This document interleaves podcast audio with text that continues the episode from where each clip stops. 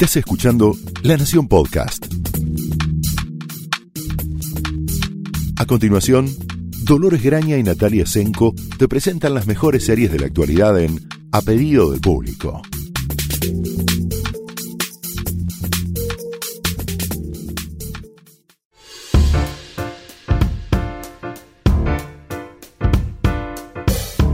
Hola, bienvenidos a un nuevo episodio de A Pedido del Público. Soy Dolores Graña. Hola, yo soy Natalia Senko.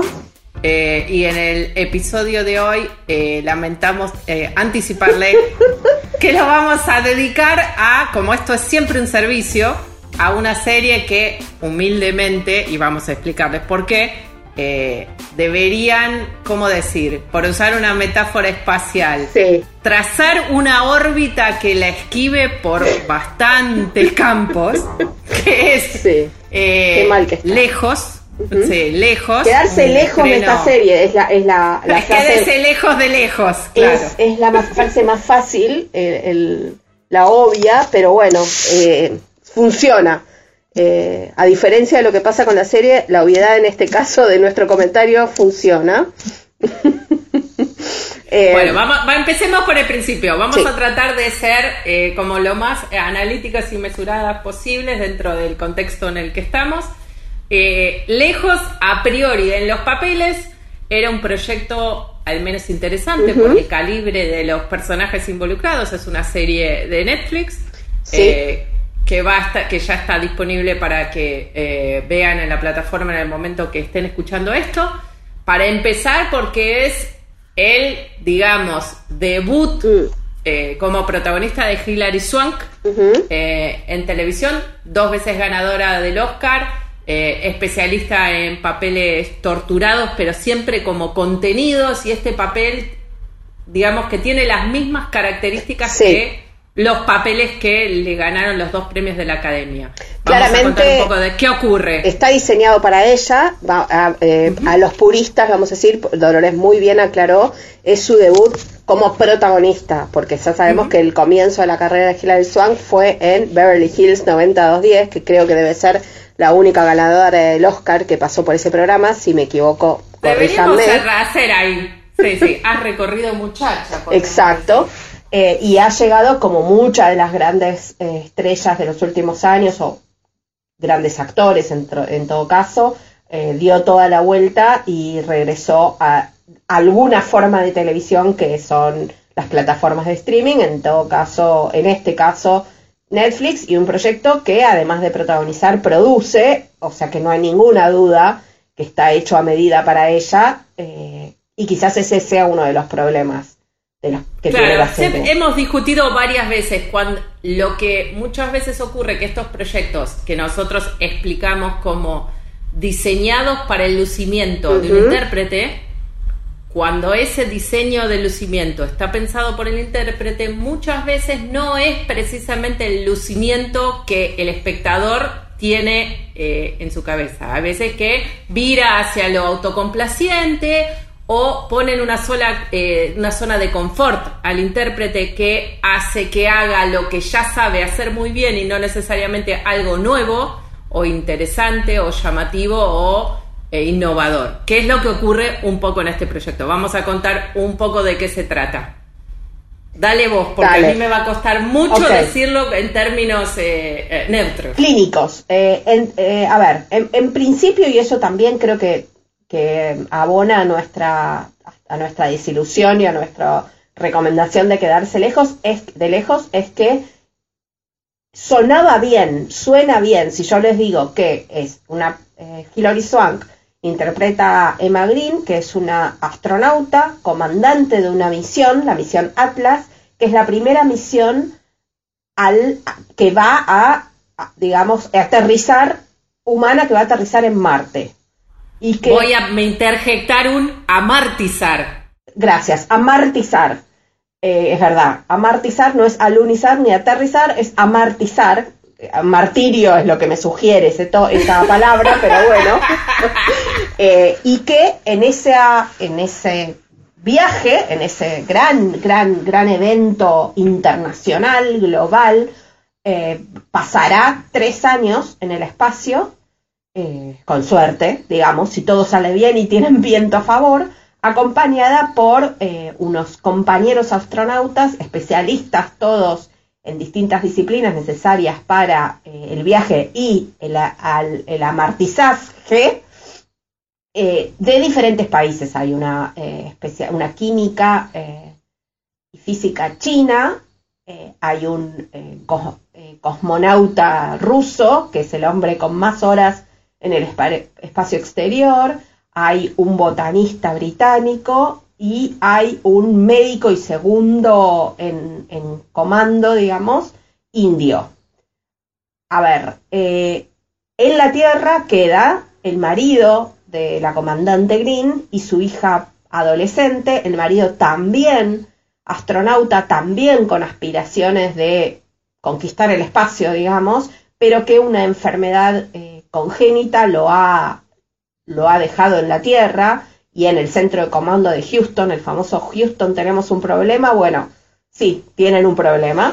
Eh, Hay mil problemas, no tienen uno, tienen mil problemas. Y uno de los problemas que voy a decir, pero no me quiero adelantar, este, este es el, digamos, el planteo de la serie. Ella va hacia Marte, él y la hija quedan, él es Matt y la hija Lexi quedan en la Tierra lidiando con la ausencia de mamá y lidiando con la vida cotidiana de una familia, mm, digamos, tipo, modelo, casi diría yo, tipo no, porque son tres, no son cuatro, pero modelo en el sentido de que se aman, se adoran, son, ella, la niña es súper buena deportista, estudiante, amiga de sus amigas, una maravilla de adolescente creada en un laboratorio, evidentemente, eh, yo creo que el problema es que están lidiando sobre todo con los clichés del melodrama. Absolutamente. resultan fatales. Yo estoy contando, Dolores, estoy siendo descriptiva. Sí, sí, sí. y, Muy bien, eh, y eh, una, ya desde el, son 10 episodios, desde el primer episodio hay problemas tanto en, en, la nave, en Atlas, como en la Tierra, específicamente esta enfermedad que tiene el marido de la comandante, digamos, produce una crisis de salud grave que marcará el tono y el desarrollo de la narrativa en la Tierra. Eh, en el espacio hay 25 millones de problemas, todos, y esto es una de las características, y acá suelto ya el relato más o menos clínico, eh, todos los problemas que ocurren en el espacio, por propia definición del género, yo entiendo, me, me dirá Dolores que lo tiene bastante más claro que yo en ese sentido, son de vida o muerte. Y en términos dramáticos, cuando todos los episodios, absolutamente todos los episodios, tienen un conflicto de vida o muerte, literal de vida o muerte, eh, yo creo que funciona como una especie de, eh, a ver, anestesia para el espectador y ya nada importa demasiado. Te cedo la palabra Dolores. Eso es claramente así, por definición cualquier conflicto adentro de una lata de gaseosa en el medio del espacio es potencialmente mortal, pero lo que a mí particularmente me, me, me irritó, porque directamente la palabra es irritar, es que cualquiera de los conflictos potencialmente de vida o muerte en la primera misión tripulada a Marte, un acontecimiento en la historia de la humanidad, si los hay, es tratado como el, digamos, conflicto B de una adolescente que se sube a la moto del novio. Eso es lo que me volvió loco de esta serie. No importa cuál drama existencial en el cual la solución, apelando a todos los recursos de la humanidad eh, unidos para solucionar la sucesión de problemas, y créanme que todo lo que puede salir mal en esa misión sale mal, es menos importante, no solo para la serie, lo que ya es un problema grave, sino para su protagonista, comandante de la misión, que si la hija anda en malas compañías, sí, o, se el marido la llama seguido. O, se saca un, la nena se saca un 6 en un examen, un 6, eh, que, quede claro, no, no un 2, un 6. Eh, sí, tiene ese problema. Tiene también el problema. Ese es el problema fatal, digamos. Si uno se dedica a ser astronauta y es tan bueno en su trabajo como para ser elegido, incluso siendo mujer, y la acusación es siempre: las mujeres no pueden ser astronautas ni pilotos porque son demasiado emocionales y en situaciones de riesgo quizás no toman buenas decisiones como los hombres. Esto estamos repitiendo un prejuicio que obviamente no es cierto. No, pero la serie... La buena mujer, la capitana, la comandante Green, básicamente en numerosas ocasiones deja en claro que ella lo único que quiere es volver con su familia. Si uno es astronauta, lo más cerca que puede estar de su familia durante su trabajo es en la órbita de la Tierra, no está nunca más cerca. ¿Para qué se dedica a eso? Eso es lo que no entendemos. no. Es un personaje que no tiene ni pies ni cabeza. No, pero a ver, hay muchas cosas, porque eso es un, eso es un problema, digamos, de raíz, de base. De raíz, de raíz de, creación del personaje, que a partir de ahí ya todo el resto es un igual. Exacto, pero también hay otros. A ver, la serie, vamos a, vamos a aclarar, está... Eh, producida, no creada, creada es un, es un nuevo, es un nuevo, digamos, showrunner, pero debutante y se nota, eh, lamentablemente, con, está producida por Jason K-Teams y Edward Swick. A ver, estos dos nombres suenan mucho. Eh, eh, Jason K-Teams, vamos a empezar por uno, es, fue productor, showrunner de Friday Night Lights, que es para mí una de las mejores series de los eh, del, último siglo, digamos, del 2000, del siglo XXI. Ok, exagero, pero es muy, muy buena. sí, sí, mucho mejor que esta, digámoslo así, no, vamos a estar, en desacuerdo. No, eh, es muy buena, por diversas razones es muy buena. Y también The Parenthood, que también es una serie muy buena, y claramente una línea, una línea de drama familiar, una línea de elenco coral, una línea de, eh, digamos, también la base es personas con eh, ética, moral, eh, buenas, buenas intenciones siempre, casi, digamos, como, como seres humanos pro hombres y pro mujeres, por decirlo de alguna manera, eh, digamos, muy, no demasiado verosímil, pero muy atractivo narrativamente. Ese es en el caso de Friday Night Lights y de Parenthood. Dos series que funcionaron muy bien, eh, tampoco fueron exitazos rotundos, creo que son ese tipo de series que funcionan mejor en el boca a boca y cuando ya este, no, no, no deben pelear por el rating, digamos. Eh, sí, eso funciona muy bien en el espectro de DC Sass, digamos. Es el mercado que actualmente tiene ocupado DC sí, Son dos series mucho mejores que DC Sass. Siendo mejores que DC Sass, han tenido menos éxito porque son, eran menos, menos éxito en términos de audiencias porque eran menos manipuladoras y menos, digamos, golpeadoras bajo el cinturón de lo que es DC Sass, que es la campeona de esa práctica. Pero más allá de eso, eh, también tenemos a Edward Swick, que además de director de cine hace mucho tiempo y digamos, no es un gran creativo, pero es un efectivo director de cine, también fue el creador, uno de los creadores de Treinta y Pico, que es la serie señera en cuando hablamos de dramas familiares, cuando hablamos de vida cotidiana puesta en la órbita de la ficción, digamos, eh, que bueno, muchos no la habrán visto porque es una serie que tiene 30 años y...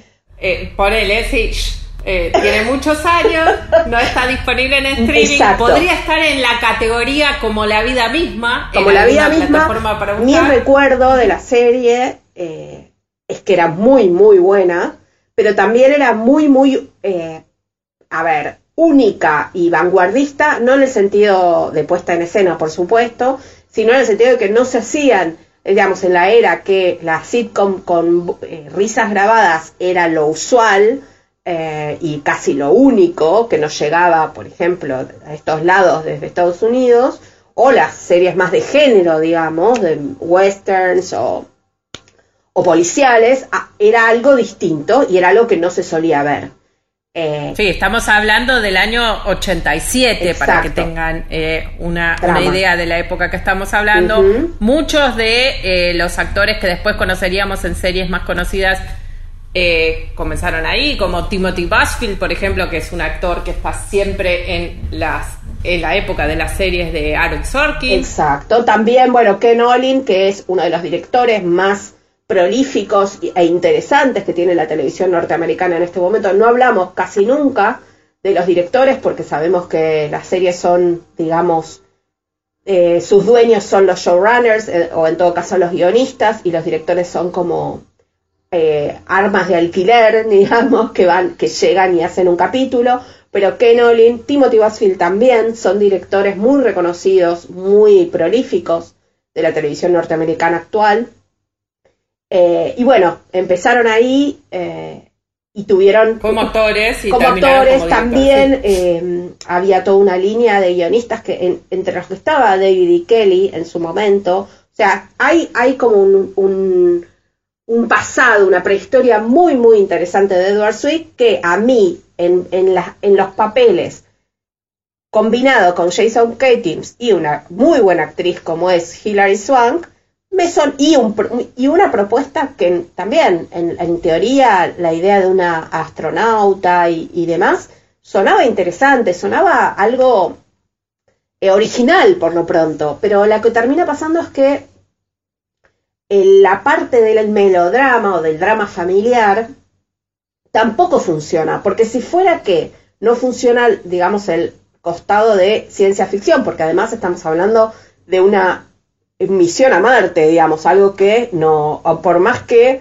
la ambientación y la puesta de escena del programa no denotan que esto sea el futuro, sabemos que esto no está sucediendo en el año 2021, digamos. Eh, algo del futuro hay ahí, pero bueno, no está mencionado en la serie.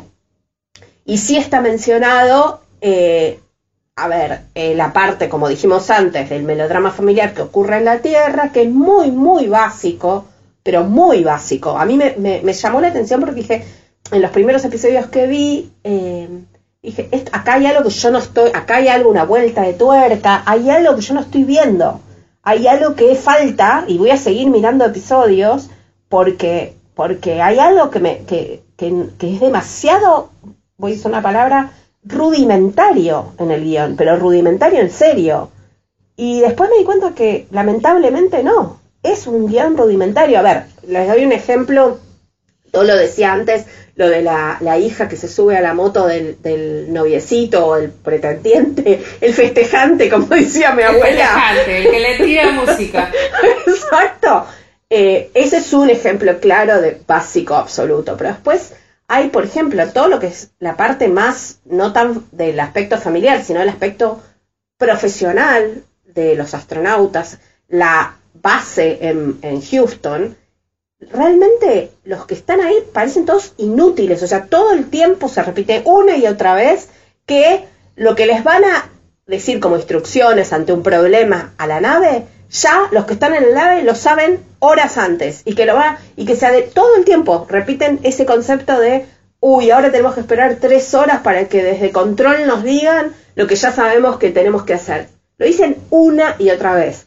La, sorpresa que tienen los de control parece que trabajaran en una hamburguesería y no como grandes científicos las mejores mentes del mundo porque además están la representante china, está el representante ruso, está el representante de Gran Bretaña, y son todos medio que se, chocan, hablan y, son como torpes. Sí, pero acá qué quisieron hacer porque no lo entiendo. O sea, no se, no, tiene. Y después está el costado rarísimo de el eh, conflicto internacional. Hablo en términos de política, ¿no? Entonces los chinos son malísimos.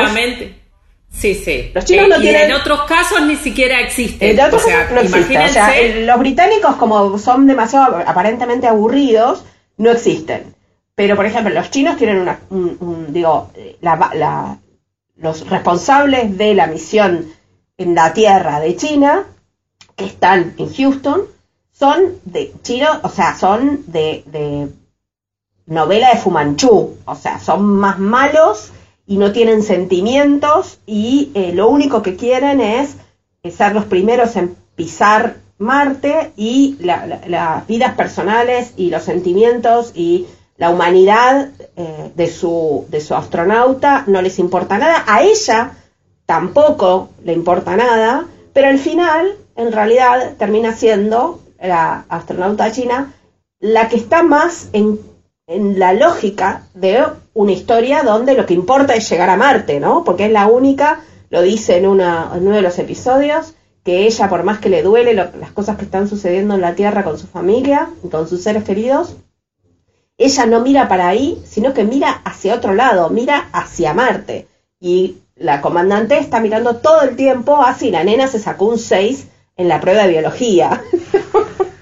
No, aparte, o sea, no, no tampoco es la idea. Eh, esta serie, lejos, podría haber sido un montón de series distintas, casi todas más interesantes que las que es en realidad. Una serie podría ser más en la línea de The Expanse, toda la geopolítica que permitió una misión de este tipo, cómo cada una de las potencias que ponen a su astronauta en, este, en esta misión tratan de sacar el mejor provecho y que su país quede mejor parado, cómo, qué va a ocurrir cuando la misión llegue a Marte y se quede un tiempo para probar que es posible vivir ahí. Todas esas series, digamos, de ciencia ficción más dura y pura que tienen que ver con la política, con la investigación, con el descubrimiento, con el futuro, todas esas series posibles eh, van a ser una gran decepción para quien busque en lejos ese tipo de contenidos porque en la mayor cantidad de los casos ni siquiera está explorado.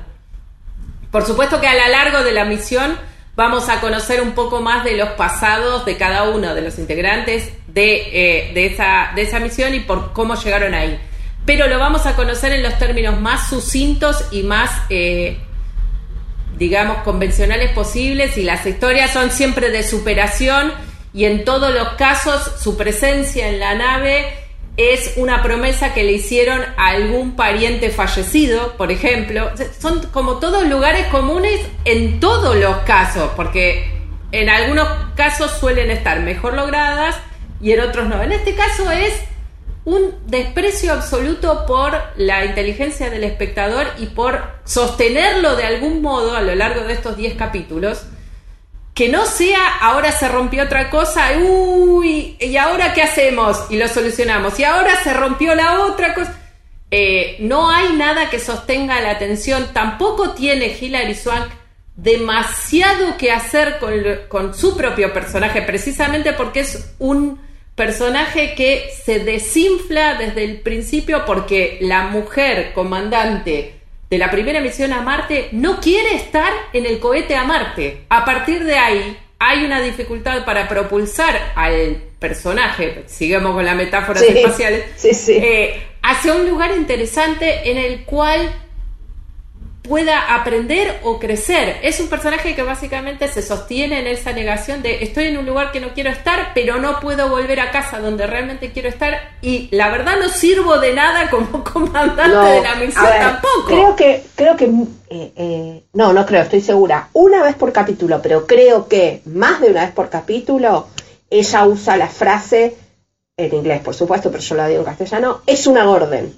en el sentido que cuando que la, la, tripulación se le, digamos, no se amotina, pero la cuestiona, claramente por todo esto que está diciendo Dolores, o sea, con mucha razón la cuestiona. Y, ella, no podemos entender cómo sigue al mando. Exacto. Y ella usa esa frase, le pide algo, le dice algo a uno de los eh, tripulantes diciendo, tenés que ir a hacer esto.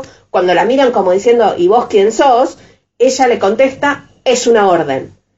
Todas las todos los episodios, o sea, hay, de ese nivel de, por eso decía yo, de rudiment, digamos, de, básico es el guion, de poco, poco trabajado, y también, vamos a decir, en un momento, cuando empiezan a correr los episodios y uno se da, o hablo por mí, me di cuenta que no había algo que yo estaba captando porque ese algo no está, eh, también te das cuenta que, o, percibís que cuando el personaje de Hilary Swank no está en el centro, no está en pantalla incluso, todo es un poco más interesante y todo es un poco más entretenido. Después hay un problema, y esto ya, digamos, creo que excede lo narrativo en sí mismo, que hay un, problema de qué mensaje o qué, o qué están contando, ¿no? Eh, desde el capítulo 1, esto que decía Dolores de ella no quiere estar ahí, y sus dudas sobre qué hacer con esta misión, se desvanecen o, quedan apartadas por el convencimiento o por el intento de su marido de que siga ahí. O sea, ella, la primera mujer comandante de una misión a Marte, decide su suerte y quedarse en la misión, básicamente, porque su marido se lo sugiere, porque su marido le dice, esto es por lo que luchamos, o sea, no por su propia ambición, no por su propia profesión, no por su propio deseo, sino porque es algo que su marido no pudo hacer por un problema de salud y ella está cumpliendo como una especie de avatar de él que no puede traicionar entonces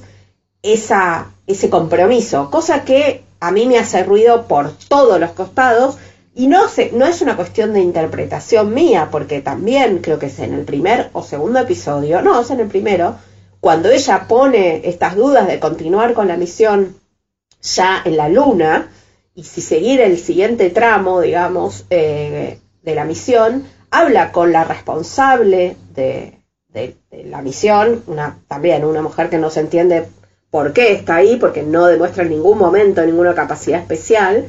Eh, y, Estamos demoliendo. Sí, sí, no, y esta señora, y esta, esta señora le dice una frase que suena un poquito, digamos, eh, a ver, poco, poco pulida, le dice algo así como, y no te vas a bajar vos, que sos la primera mujer comandante. ¿Qué, va, qué dice eso sobre la lucha eh, por la igualdad de los géneros, por la igualdad de derechos eh, en los géneros?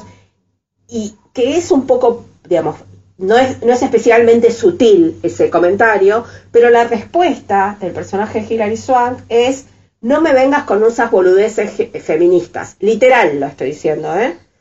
Literal. Y ahí yo dije, ah, pero ¿qué? Estos dos señores que están produciendo esta serie, ¿qué nos están diciendo? O sea, ¿qué, qué nos están contando? No entiendo, no entiendo, esta, no entiendo qué está pasando acá. Y es el primer episodio. ¿Qué está pasando acá? No, Debemos decir aparte que hay, eh, por ejemplo, eh, la, astronauta china, cuyo conflicto es, digamos, el más extremo de todos los astronautas, precisamente porque ella tiene muy en claro que es el símbolo eh, de un gobierno que necesita tener la foto de la llegada a Marte y demás, y tiene también un conflicto personal. La actriz que, que es excelente, que interpreta a la astronauta china es Vivian Wu, que hace muchísimos años fue la protagonista de Escrito en el Cuerpo de Peter Greenaway, por ejemplo, es una muy buena actriz. Sí, que tiene una también trabajó bastante en el cine, sí. amplísima en el, cine chino y en el cine internacional y es, sí, realmente, digamos, notable en, en otro mundo, ella sería la protagonista, ¿no? Bueno, de hecho en la serie en muchos momentos uno se encuentra preguntando ¿y por qué no es ella la comandante en algún momento? Eh, pero nunca, nunca es contemplado con, con alguna relevancia. Rápidamente se arma como una suerte de mini bloque, eh, cortina de hierro entre la astronauta china y el cosmonauta ruso que empiezan a hablar en ruso y todo el tiempo se burlan de la comandante Green porque no sabe hablar ni chino ni ruso, por ejemplo, que ella dice que solo sabe hablar inglés. Cosa que es ridícula. Algo increíble en la preparación de una misión. Bueno, en fin, podremos seguir apilando explicaciones de cosas que fuimos anotando al ver los 10 episodios de la serie que no se sostenían ni 5 minutos y nosotros solo vimos la serie. Imagínense trabajar en esta serie y que en ningún momento nadie haya levantado la manito diciendo, diciendo pero quizás no es un poco inverosímil que esto ocurra. O alguien levantó la manito y nadie le escuchó. No sé. O, el poder de una estrella, ¿no? Donde eh, si, el, si, si la, la, historia gira alrededor de ella y la historia está diseñada y adaptada a su comodidad como intérprete, sigue para adelante, porque es así. Eh, de, de, todos modos, digamos, para ponerle, no, no es que cambie nada mi, mi opinión, pero para ponerle un poquito de sesgo positivo al asunto, quiero decir que... Terminemos en una nota positiva. Sí, que por ejemplo, el capítulo 5, la mitad de la serie, que está escrito por Jason Katins y que es el capítulo de Navidad, digamos. Porque ese es otro cliché que podíamos eh, usar, aunque sea una serie sobre el espacio. Tiene que tener un capítulo de Navidad. Ay, Dios. Basta, que estoy tratando de ser positiva. Sí, pero es positivo, dale. Eh, está muy bien escrito.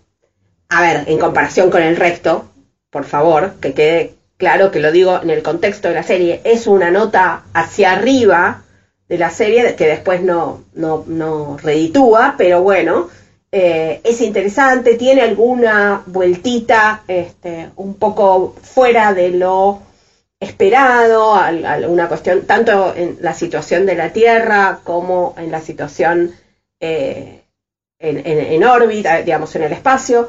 De repente se me cruzó igual que eh, para, para sumarle, porque también está como muy interesada la serie en la idea de la, diversidad, ¿no? Digo, no, no la historia, ¿eh? No la historia de la serie, sino la, poner una persona de raza negra, una persona eh, de, Asia, una ¿no? Dos personas de Asia en este caso. Bueno, hay como mucho, mujeres, bueno, hay mucho interés en, en el en el, en el croquis de lo que está bien poner en una serie, olvidándose de lo que dice la serie, pero bueno, más allá de eso, eh, también tenemos la historia de Navidad y tenemos la historia de Hanukkah.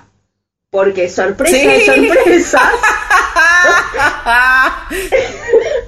Yo pensé que ibas a decir algo de George Charles como la nota positiva, de que no hablamos, que es, el marido de Hilary Swank. George Charles, vamos a decirle con esto ya, era una de las razones, si no la, la máxima razón por la que yo le ponía muchísimas ganas a esta serie, porque es un actor que me encanta, que me encanta desde que tengo 12 años.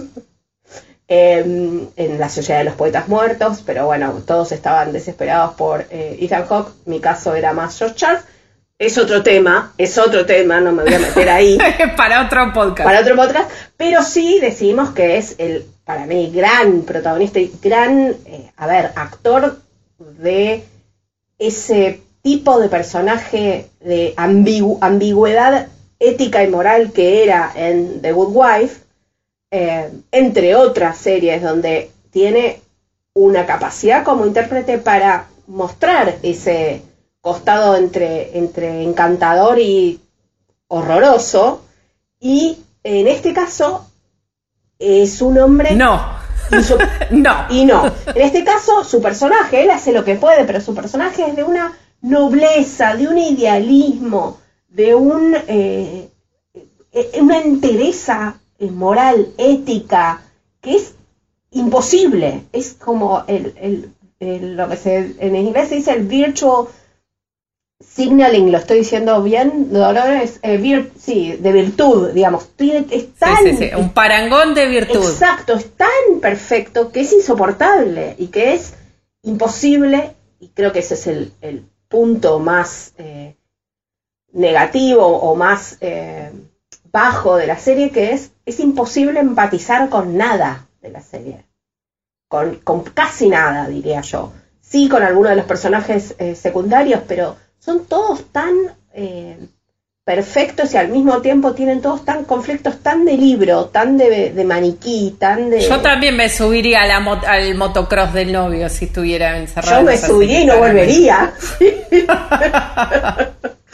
Eh, y bueno, y nada, el capítulo de Navidad barra Hanukkah es eh, precioso. Ay, ay, ay, ay, ay, Bueno, siempre, siempre eh, tratamos de darles un servicio. En este caso, es muy divertido eh, maltratar así una serie. Esperamos que con los motivos suficientes para ahorrarles a ustedes los 10, las 10 horas que nunca recuperaremos de nuestra vida viendo Away pero eh, realmente son esos proyectos que vienen en los papeles muy bien aspectados y que por motivos, a ver, debemos dejar en claro al final que no es de ningún modo una serie que sea imposible de ver, de hecho tiene un buen ritmo, los capítulos fluyen, no es que, no es que sea una, un, un proyecto que está por debajo de los estándares de Netflix, ni mucho menos, es un proyecto que tiene un problema de dirección severo desde el inicio y hay veces que es increíble cómo llegan a estrenarse sin que en ningún momento haya alguna semáforo rojo que les diga eh, por este lugar no, no vamos a terminar eh, en algún lugar eh, atractivo, pero evidentemente hay veces que estas pasan, muchos casos tienen que ver con el prestigio o el poder que tiene el propio, la propia estrella para determinar cuál es el vehículo del solucionamiento, como decíamos al principio, pero claramente lejos no hace absolutamente nada por revivir la carrera de Hillary Swank, es más, pone en riesgo un estatus que ella tenía antes de este proyecto, que en este caso, y la verdad, no, no la deja como, como una intérprete arriesgada, capaz de cometer riesgos, que se ponga en manos de creadores que le puedan sacar algo nuevo, distinto, mejor.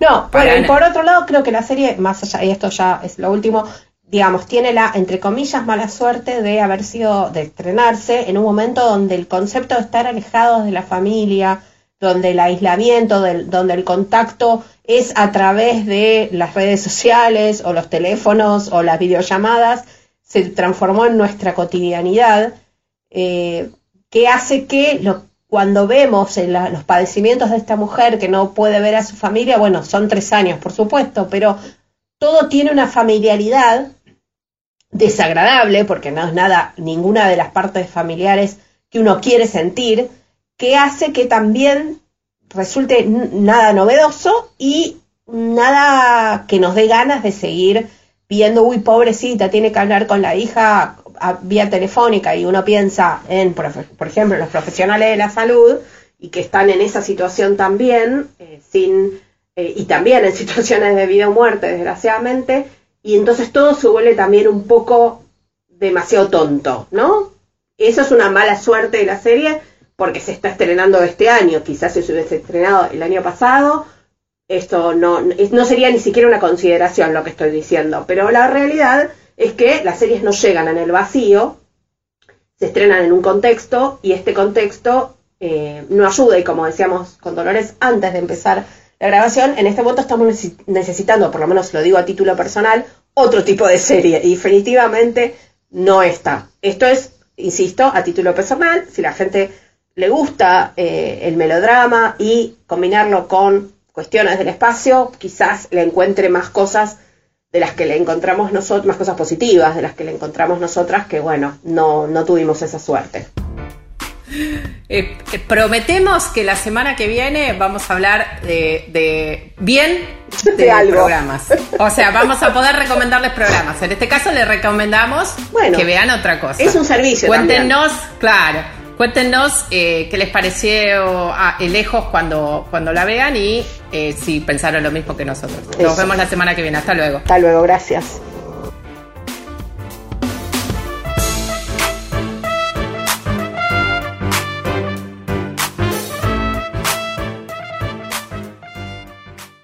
Esto fue A Pedido del Público, un podcast exclusivo de la Nación. Escucha todos los programas de La Nación Podcast en www.lanacion.com.ar. Suscríbete para no perderte ningún episodio. Estamos en Spotify, Apple Podcast, Google Podcast y en tu reproductor de podcast favorito. Seguí escuchando La Nación Podcast.